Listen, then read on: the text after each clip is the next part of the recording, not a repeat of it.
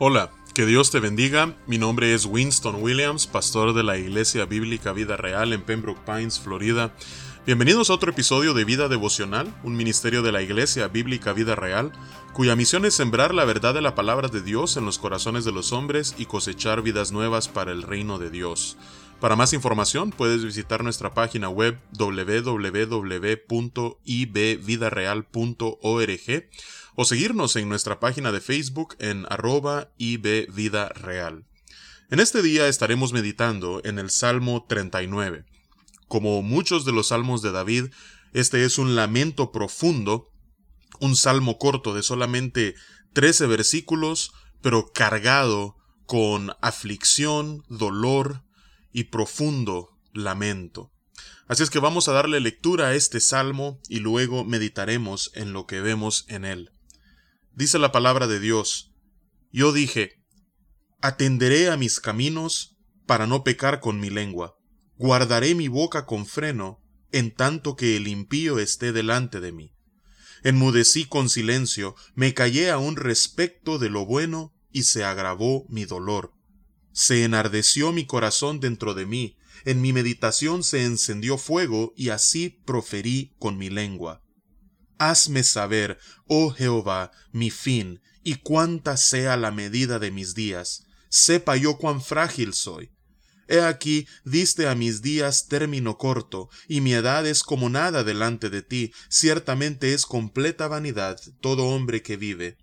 Ciertamente como una sombra es el hombre, ciertamente en vano se afana, amontona riquezas y no sabe quién las recogerá. Y ahora, Señor, ¿qué esperaré? Mi esperanza está en ti. Líbrame de todas mis transgresiones, no me pongas por escarnio del insensato. Enmudecí, no abrí mi boca, porque tú lo hiciste. Quita de sobre mí tu plaga, estoy consumido bajo los golpes de tu mano. Con castigos por el pecado corriges al hombre, y deshaces como polía lo más estimado de él, ciertamente vanidad es todo hombre. Oye mi oración, oh Jehová, y escucha mi clamor. No calles ante mis lágrimas, porque forastero soy para ti y advenedizo, como todos mis padres. Déjame y tomaré fuerzas, antes que vaya y perezca. Que Dios bendiga su palabra.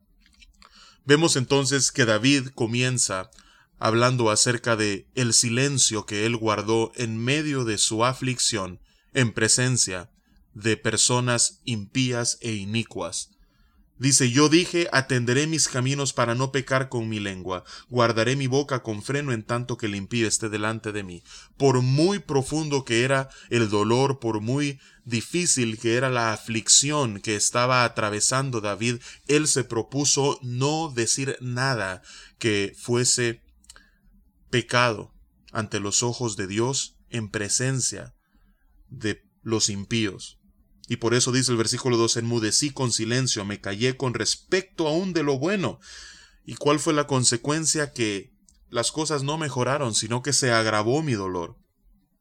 Se enmudeció mi corazón dentro de mí, en mi meditación se encendió fuego.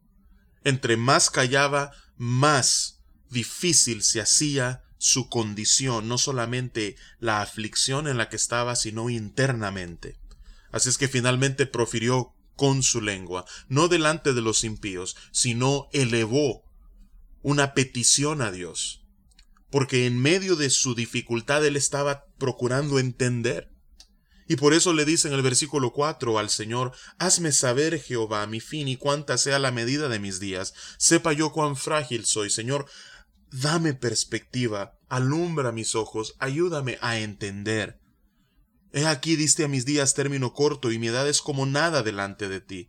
Ciertamente es completa vanidad todo hombre que vive. Y vemos aquí nosotros eh, palabras muy parecidas a las que encontramos en el libro de Eclesiastés, que tiene que ver altamente con el propósito y el sentido de la vida. Incluso hasta en ciertas porciones del libro de Job vemos razonamientos similares a los que David está profiriendo a Dios en el versículo 5. Y continúa en el versículo 6, ciertamente como una sombra es el hombre, ciertamente en vano se afana, amontona riquezas y no sabe quién las recogerá. Nuevamente, un lenguaje muy parecido al que encontramos en Eclesiastés acerca de la vanidad, de vivir afanado en la acumulación de riquezas, en una vida difícil, para al final irnos al sepulcro sin nada de esas posesiones y sin saber qué será de ellas. Viene a mi mente el ejemplo de Thomas Jefferson, uno de los padres fundadores de Estados Unidos de América.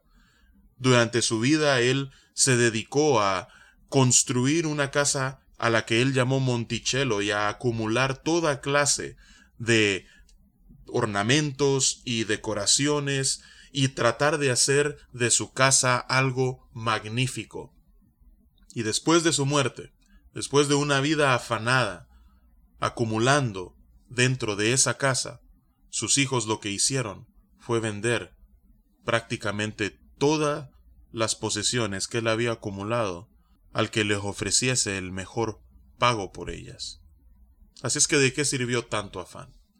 ¿De qué sirvió tanto trabajo si al final, como dice David en este salmo, no sabe quién las recogerá? Así es que él en el versículo 7 al 11 eleva un lamento ante Dios y dice, y ahora Señor, ¿qué esperaré?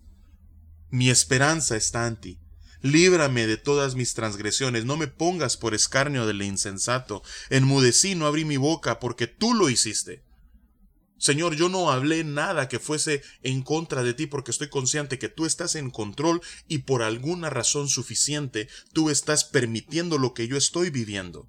Pero, oh Señor, dice el versículo 10, quita de sobre mí tu plaga, estoy consumido bajo los golpes de tu mano. Con castigos por el pecado corriges al hombre y deshaces como polía lo más estimado de él. Ciertamente vanidad es todo hombre. Sí, Señor, yo sé que tú estás permitiendo esta aflicción con un propósito. Hay razón suficiente para que yo esté atravesando lo que estoy viviendo en este momento, pero Señor, ten misericordia de mí. Quita de mí esta plaga. Así es que al final David concluye con una oración. Y le dice al Señor en los versículos 12 y 13, Oye mi oración, oh Jehová, y escucha mi clamor. No calles ante mis lágrimas, porque forastero soy para ti advenedizo, como todos mis padres. David siente como que si Dios le ha abandonado. David siente como que si Dios está ausente. David se siente completamente solo, sin poder recurrir a nadie ni a nada.